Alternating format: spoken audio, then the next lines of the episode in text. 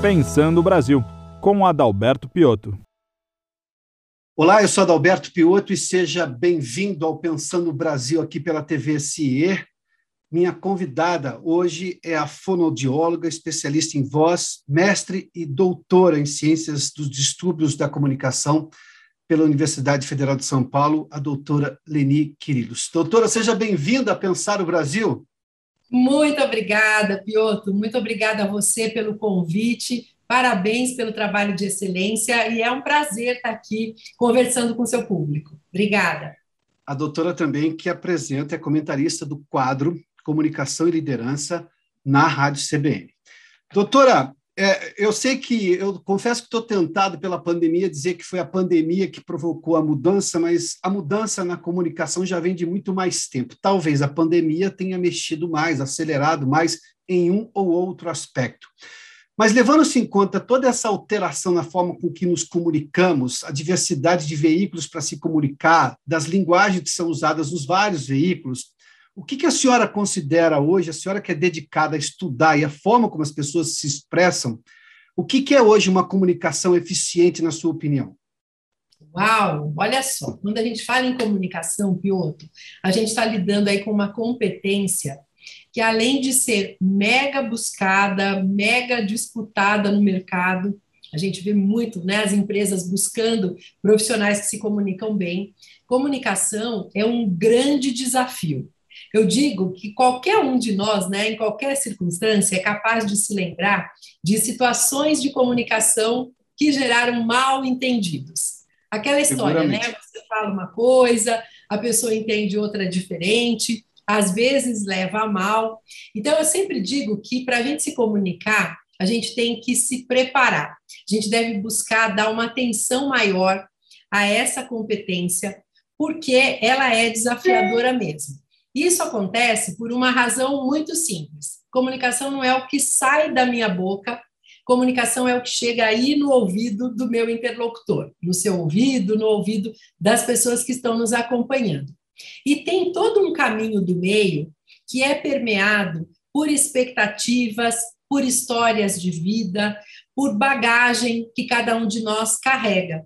Então, quanto mais a gente for capaz de conhecer como esse processo se dá, mais a gente se instrumentaliza.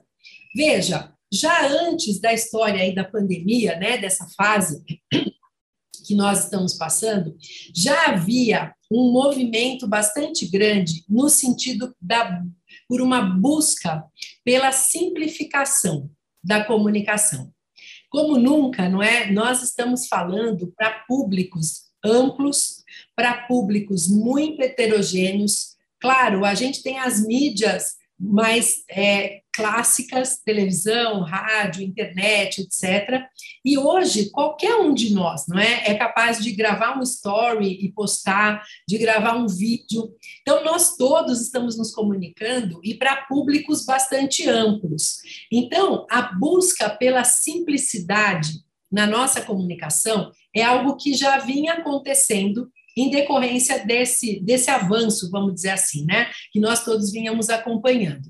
Agora, se eu tenho, né, então, um público heterogêneo, eu preciso buscar uma comunicação que seja simples para atingir bem. E quando eu digo simples, e o Piotr, não estou me referindo uhum. a simplório ou alguma coisa superficial, não, eu estou me referindo à nossa capacidade de transformarmos, muitas vezes, temas complexos de uma forma simples, de uma forma que seja mais acessível para as pessoas. E aí tem a ver, lógico, desde o cuidado com a palavra, a forma como a gente organiza as frases, até a maneira como a gente lida, como a gente interage com o outro. É claro que essas características aí relacionadas à comunicação acabaram também atingindo as características de liderança, aquilo que se espera dos grandes líderes. E esse processo já vinha acontecendo. Com o surgimento da pandemia, houve um avanço muito rápido por conta da necessidade, não é? Nós tivemos que, na marra, aprendermos a lidar com situações de comunicação diversas, tivemos que lidar com o trabalho em casa, distante né, da presença física, E os líderes tiveram que começar a encontrar ferramentas, estratégias para lidar com esse momento de uma forma melhor. Hoje a gente vê, Pioto, uma superhumanização dos processos de comunicação, dos processos de liderança. As pessoas estão muito vulneráveis, nós todos estamos muito sensíveis e precisou haver uma forma da gente se aproximar e da gente se comunicar de maneira diferente, não é? Nós tivemos que aprender. Você sabe que tem alguns estudos muito curiosos nesse sentido, e eles diziam, lá no início da, da pandemia, no começo do ano passado, né, de 2020, os pesquisadores diziam que estávamos todos lidando com uma necessidade urgente, que era a necessidade de adaptação. Nós todos tivemos que aprender a lidar, a fazer diferente do que nós fazíamos. Então, a palavra da vez, e foi a palavra do ano, foi adaptação. Aquela história, Sim. né? Não é o mais forte que vence, nem o mais rico, é o que tem mais capacidade de se adaptar. Esse ano, a palavra da vez é a palavra confiança. Especialmente nas relações de trabalho, por exemplo, o líder teve que aprender a confiar numa equipe que pela primeira vez não estava lá debaixo do nariz dele, não é? Sim. Presencialmente. É uma, uma transformação gigantesca dentro do Sim. método que se tinha anteriormente de convivência, né? Sim. Da forma que se Exato. tinha anteriormente. Sim, com vantagens e desvantagens, não é? Como tudo na vida, mas foi assim, o um momento das pessoas desenvolver essa confiança. E tem uma pesquisadora americana que afirma que daqui, de hoje até cinco anos, a palavra da vez será amor, que é o amor permeando as relações, o amor permeando os processos de liderança na vida pessoal e na vida profissional. Uhum. Vamos ver, né? Doutora, só me permita voltar no tempo. Uh, uh, eu me formei em 1994 em, em, jornalismo. Acho que no terceiro ano de faculdade eu tive uma disciplina, estou falando do começo dos anos 90. É, é, incomparável o que nós temos de tecnologia hoje é, audiovisual do que tínhamos no passado. Uh, tinha uma disciplina chamada teledifusão. E uma das aulas, a professora, do ponto de vista técnico, foi das aulas mais brilhantes, uma das mais brilhantes que eu me lembro. Ela colocou uma cadeira, uma câmera ligada, era uma VHS, imagina só, sim, em sim. que cada um tinha que ficar olhando para a câmera, como nós estamos fazendo agora naturalmente, e você falar alguma coisa. Você poderia ter ensaiado alguma coisa, pensado alguma coisa, não importa. Você tinha, o processo era desmistificar o olhar para a câmera. Isso parece quase uma bobagem se eu falar hoje para as crianças e meninos que gravam vídeos a toda hora olhando para o seu celular. Tamanha naturalidade com que fazem isso. Mas eu tenho também, por um outro aspecto, e a senhora fez menção isso agora há pouco, né, que comunicação é o que o outro recebe, porque ser mal interpretado é das piores coisas que pode existir para um emissor. E, e, e, ser enganado é a pior coisa que pode existir para um receptor da mensagem, porque a mensagem pode ser bonita, bem feita, para usar uma expressão de antigamente, a voz impostada, não, não importa, mas aquela informação não é verdadeira. Nós estamos num boom hoje de informações, as pessoas se comunicam, elas falam com, com, com acesso de câmeras para todo lado, isso é uma coisa absolutamente natural, faz parte do dia a dia. Quando a senhora falou assim, eu tive, a primeira palavra era adaptação, agora é confiança e depois é amor. Tá, e como é que eu lido com tudo isso hoje em dia? Porque fato é que nós temos acesso aos meios, mas ainda nós vamos precisar do que é básico. As pessoas precisam se comunicar bem para passar a mensagem e não serem mal interpretadas, porque seria um terror ser mal interpretado, e, obviamente, quem receber a mensagem precisa confiar naquilo. Aliás, uma das palavras que a senhora usou que hoje está em voga. Sim. Pois é. Então, veja, Piotr, quando a gente fazia isso, ou lidávamos com isso no mundo presencial, nós tínhamos uma série de sinais que nós captávamos facilmente do outro e que nos levavam a confiarmos ou desconfiarmos. Por exemplo, um dia desses, um jornalista meu mesmo falou assim para mim: Nossa, Leni, fui entrevistar um porta-voz, bárbaro, cara, super indicado, tem um baita de um currículo. Leni, mas não acreditei no que ele dizia, sabe? Ele me parecia muito inseguro. Nossa, isso para mim é de uma riqueza imensa, né? Porque assim, só abrindo um parênteses, quando nós nos comunicamos, Piotr, nós construímos percepção, tá? Nós geramos no nosso interlocutor uma impressão a nosso respeito. Isso é especialmente importante por três razões. Primeiro, porque é muito rápido. É já nos primeiros segundos de contato que o nosso interlocutor gosta ou desgosta, confia ou desconfia. Segundo, é algo que acontece de forma absolutamente inconsciente. O outro não sabe muito bem por que nem como, mas ele registra uma impressão. E terceiro, assim que nós impactamos o nosso interlocutor, ele reage a nós. Então, veja, eu estou te contando que o conjunto de respostas, o conjunto de reações que nós obtemos na nossa vida depende basicamente dessa impressão que nós geramos. Isso, claro, traz para a gente, ao mesmo tempo, uma baita responsa, né? Porque assim, não dá mais a gente dizer, nossa, fui apresentar um projeto tão bacana, acho que meu chefe estava meio de mau humor, né? Não podemos mais fazer isso. Por outro lado, isso nos traz uma grande autonomia, porque somos nós os responsáveis por essa influência, por essa impressão que nós geramos. Eu costumo dizer que, de uma forma geral, a gente busca respostas colaborativas das pessoas. A gente só consegue, Piotr, crescer, nos desenvolvermos na nossa área de atuação se nós tivermos colaboração das pessoas. Até, sei lá, se você pensar num líder, isso é bem é, fácil da gente perceber, não é? O líder precisa que seus liderados atuem colaborando com aquilo que ele propõe.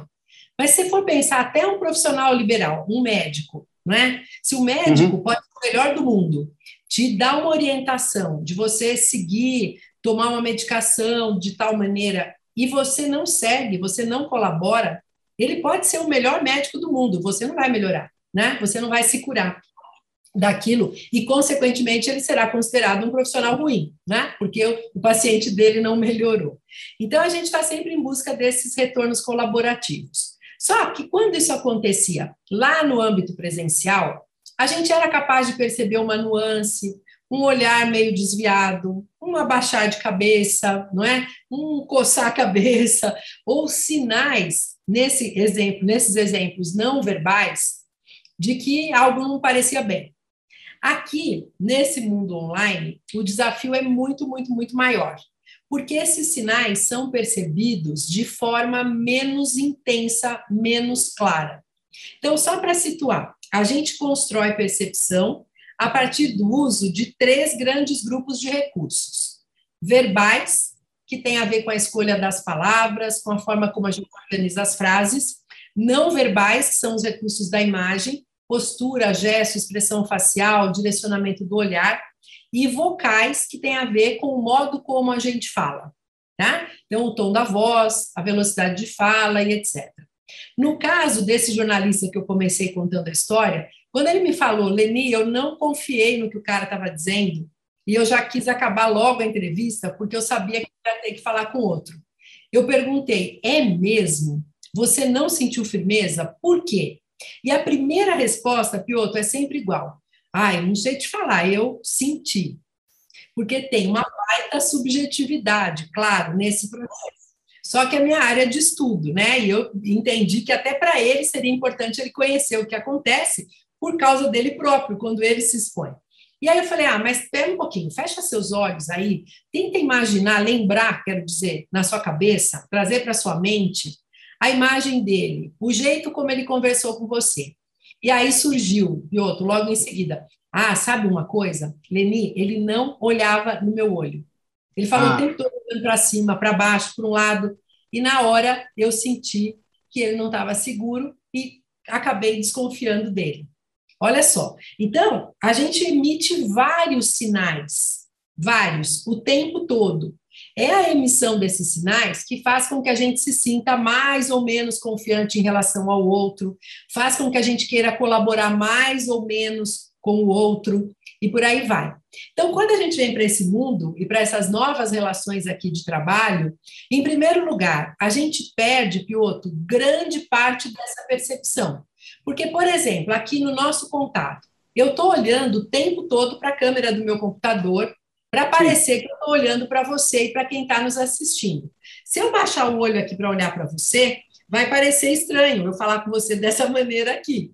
Sim. Então, claro, eu me treinei para olhar para a câmera e eu vejo você de rabo de olho, percebo que você está sorrindo agora e por aí vai.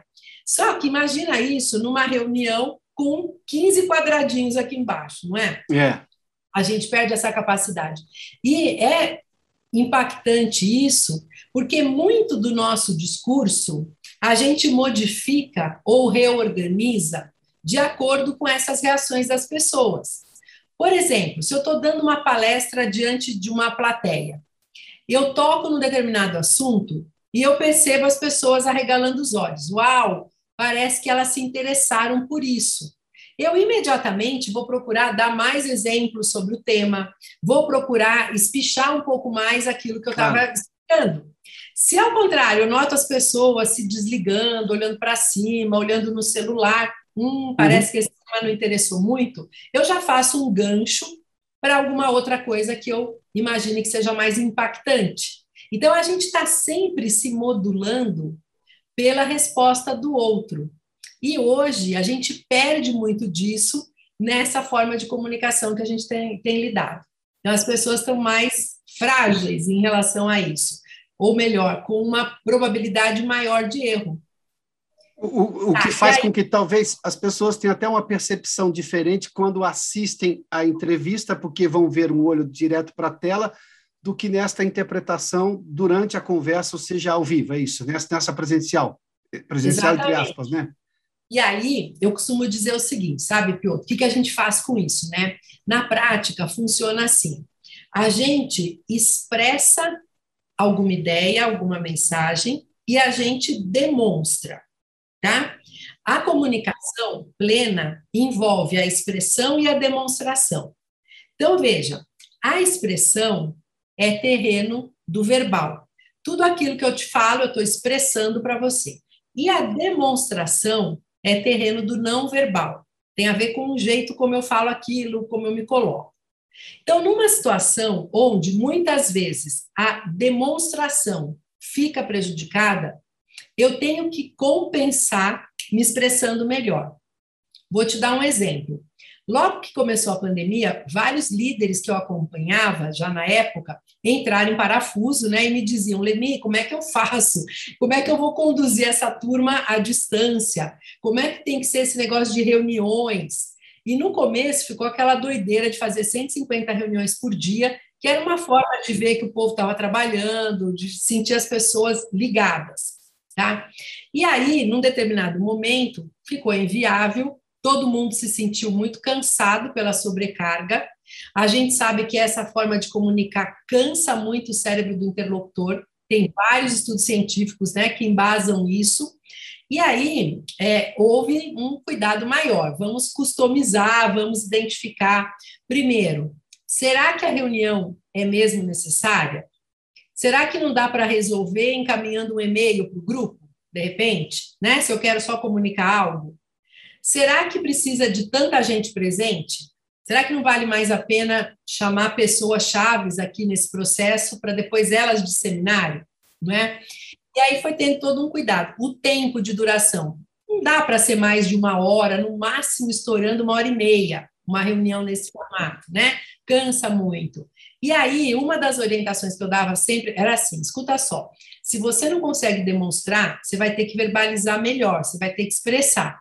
Então, por exemplo, minha gente, nós vamos começar a nossa reunião. A gente vai ter uma hora e meia de contato e eu vou abordar três pautas com vocês. A primeira é X, a segunda é Y, a terceira é Z. E aí, o que, que eu sempre orientava? Para cada pauta que você vai abordar, para cada item, diga o que é que você espera do outro.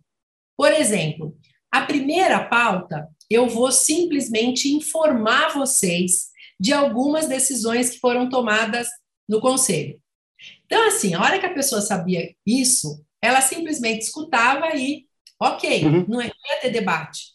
A segunda pauta é um ponto que eu quero abrir para discussão, para que juntos aqui a gente chegue a um determinado consenso. Tá? E a terceira, eu vou querer uma participação ainda mais ativa porque eu vou pedir a vocês propostas para a gente lidar melhor com determinada situação. Por exemplo, Era uma moderação da ansiedade, doutora, porque é natural que uma reunião vai gerar uma ansiedade. Né? Claro. Né?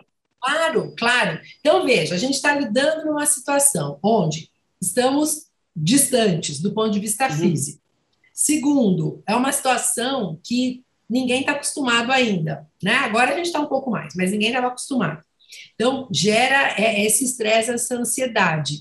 As pessoas muito tensas por conta de, nossa, como é que vai ser? Está tudo fechado, lugar que eu trabalho, Sim, claro. vai continuar, não vai continuar, blá, blá, blá. Então, quando você situa as pessoas, você aumenta muito a probabilidade delas se acalmarem, delas se sentirem Sim, claro. mais no controle da situação.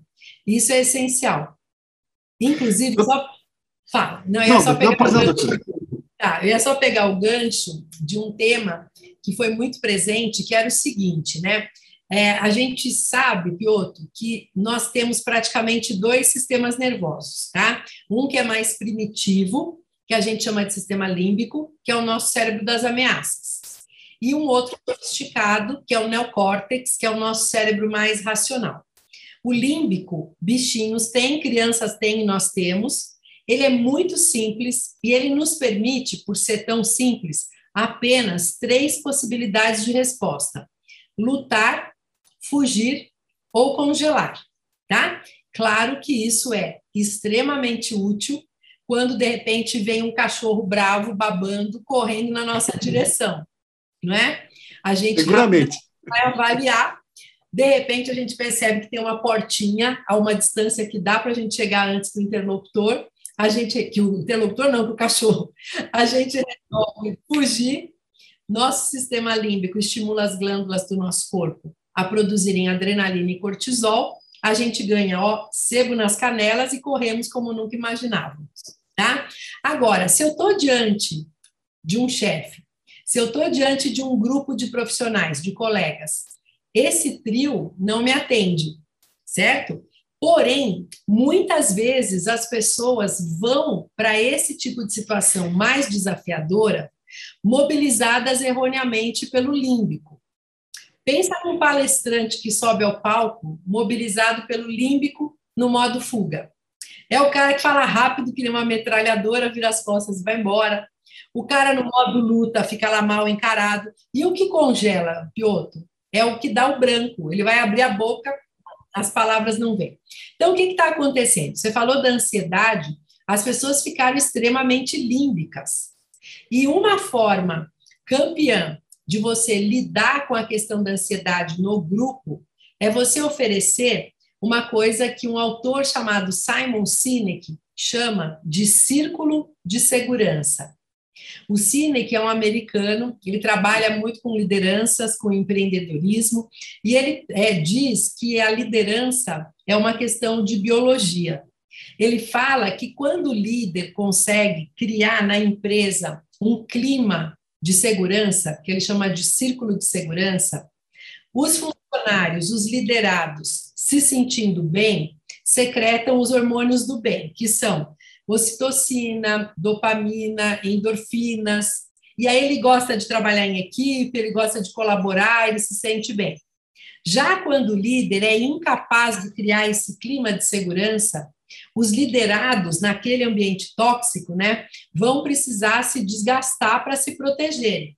E aí eles vão produzir o quê? Adrenalina e cortisol, hormônios do estresse, que fazem uhum. com que eles tomem decisões erradas, com que eles fiquem pavio curto, com que eles tenham dificuldade de lidar com as circunstâncias que surgem, não é?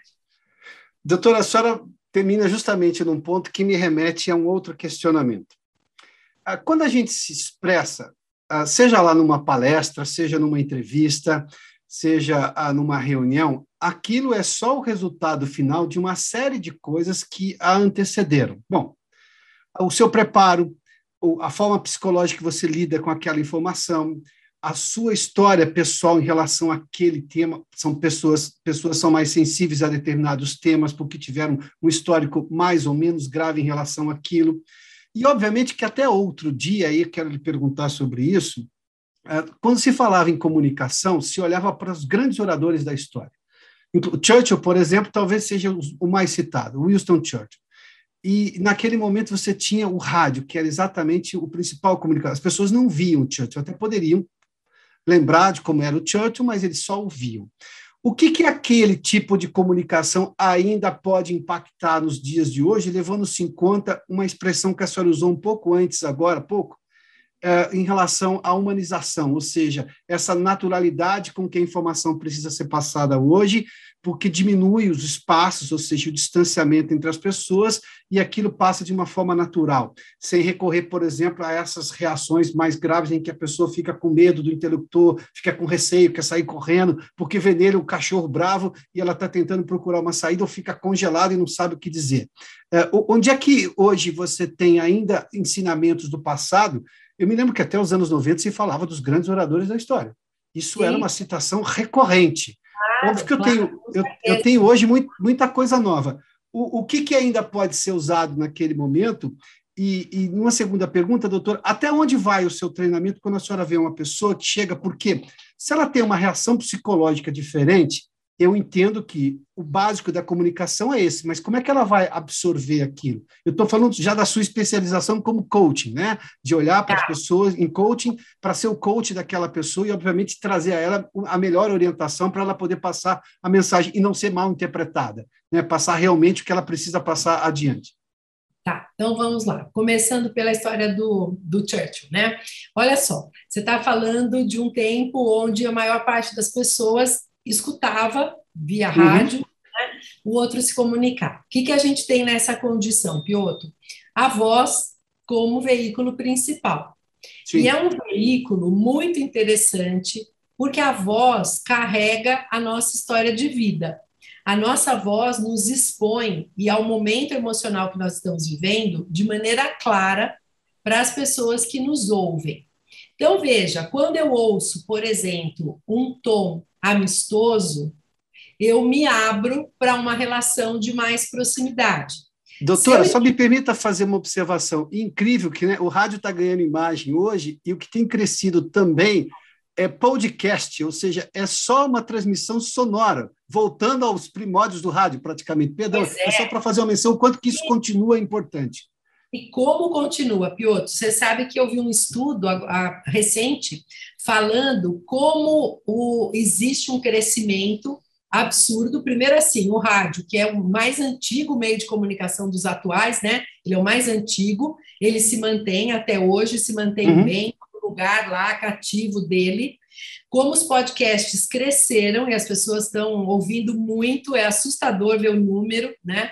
E, curiosamente, no, na metade do ano passado para cá, aumentou demais o número de ligações telefônicas, só áudio, não mais aquelas de FaceTime ou do, do próprio WhatsApp e tudo mais, sabe?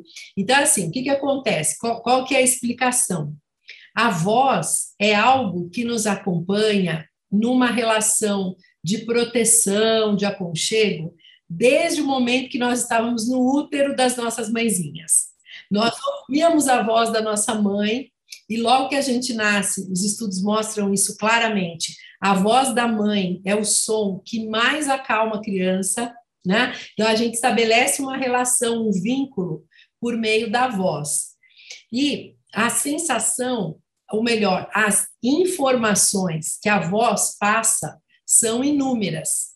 Às vezes a pessoa fala até alguma coisa legal, mas a gente hum, desconfia, porque parece que o tom né, não foi meio assim. Às vezes a gente ouve e fala: hum, acho que ele está mentindo.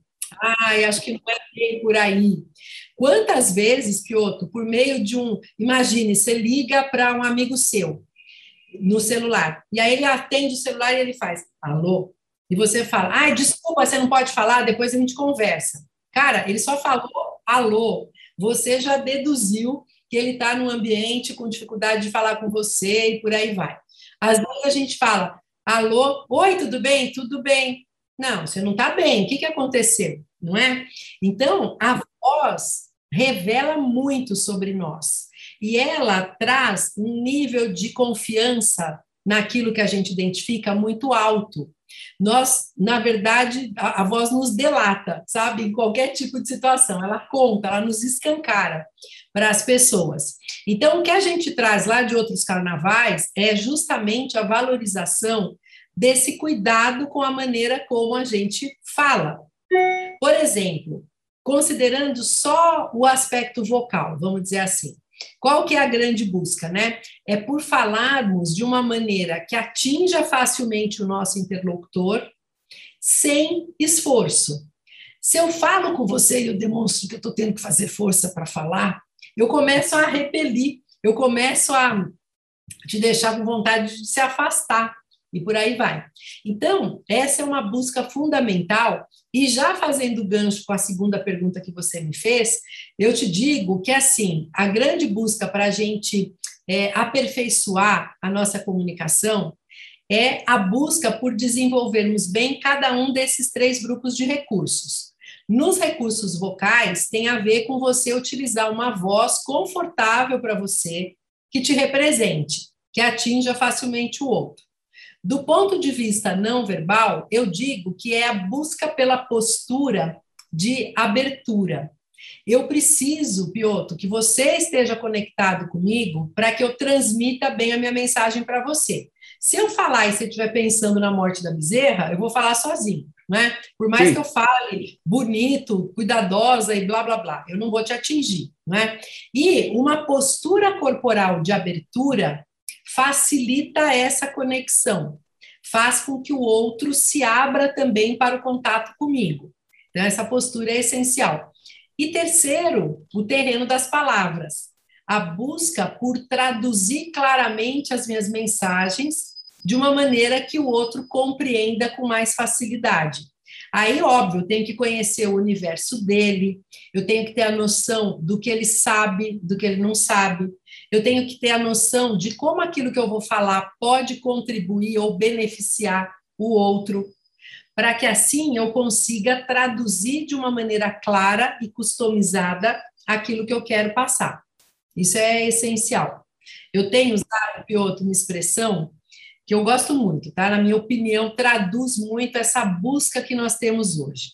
Eu digo que hoje o nosso grande objetivo é desenvolvermos uma comunicação efetiva e afetiva.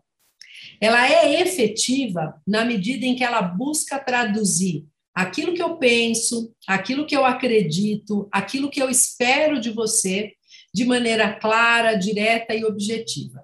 E ela é afetiva na medida em que ela se abre para uma escuta empática para identificar o que o outro está trazendo para você, o que o outro necessita. Ela é afetiva na medida em que ela se traduz por meio de sinais que demonstram claramente o meu desejo genuíno de me aproximar de você, de gerar entendimento, de encurtar distâncias. Quando a gente consegue associar efetividade e afetividade, nós ficamos imbatíveis essa comunicação, nós podemos falar que é a comunicação contemporânea agora, essa que consegue abarcar as pessoas, e eu vou usar a expressão de novo da que foi da minha primeira pergunta, uma comunicação eficiente, eficiente sobre todos os pontos de vista, é isso? Sim, sim. E você sabe, eu digo que é, é a junção né, de duas características fundamentais, assertividade e empatia. E Piotr, agora, no, momento aí da pandemia, uhum. nós tivemos uma mulher, uma líder mundial aí, que conseguiu fazer isso de forma muito evidente. Uma mulher jovem, ela tinha 39 anos, agora está com 40, né? A Jacinda Ardern, primeira-ministra lá da Nova Zelândia. Da Nova Zelândia, sim. A Jacinda conseguiu uma resposta em relação à pandemia assim muito vitoriosa. Ela foi inclusive reconhecida mundialmente por isso, né? E ela tem uma fala que envolve essa assertividade, essa simplicidade na tradução daquilo que ela quer passar, associada a essa percepção de empatia, de cuidado com o outro, por meio dos sinais que ela emite. E você sabe que foi tão curioso, claro que ela virou matéria em vários jornais, e uma entrevista que ela, ela participou, teve uma reportagem, quero dizer, sobre ela, e na reportagem tinha a sonora de um brasileiro que está vivendo há oito anos na Nova Zelândia. E ele resume isso. Ele fala assim: nossa, essa mulher fala tão bem que eu seria capaz de fazer qualquer coisa que ela me pedisse. Então, é assim: é aquilo que eu comentei no início, da nossa grande busca por respostas colaborativas. O que, que aconteceu? Ela conseguiu se dirigir à população da Nova Zelândia de uma maneira tão adequada que ela teve como reação a adesão total das pessoas àquilo que ela estava propondo, ao uso da máscara, é? aos cuidados, à higiene com o álcool, distanciamento social. E aí foi o sucesso que foi. Nova Zelândia rapidamente controlou, não é? Foi um, um local com um menor número de mortes, que mais rapidamente conseguiu reverter. E tem muito a ver com a comunicação. Então veja é como esse... a comunicação é importante, né? Por esse ponto de vista, provavelmente ela vai ser uma das maiores líderes agora do século XXI. Isso vai passar o século. Este caso Sim. deve ser levado em conta durante todo o século, né? Sim. Doutora Leni, brigadíssimo pela gentileza aqui da entrevista ao Pensando no Brasil. Adorei a conversa. Mais uma vez, feliz em revê-la, doutora. Obrigada, Piotr. Nossa, eu também. Fiquei muito feliz de estar aqui com você. Tenho o maior carinho por você, de outros carnavais já, não é? É recíproco é um esse carinho, viu, doutora? É admiração é um e também, viu? Que bom, que bom, Piotr. Fico muito feliz. Gostei muito da nossa conversa, espero que possa agregar aí as pessoas que estão nos ouvindo, não é? Agrega certamente, agregará por demais, doutora. Obrigado uma vez mais pela gentileza, bom, viu? Obrigada eu. Este programa tem um apoio institucional do CIE.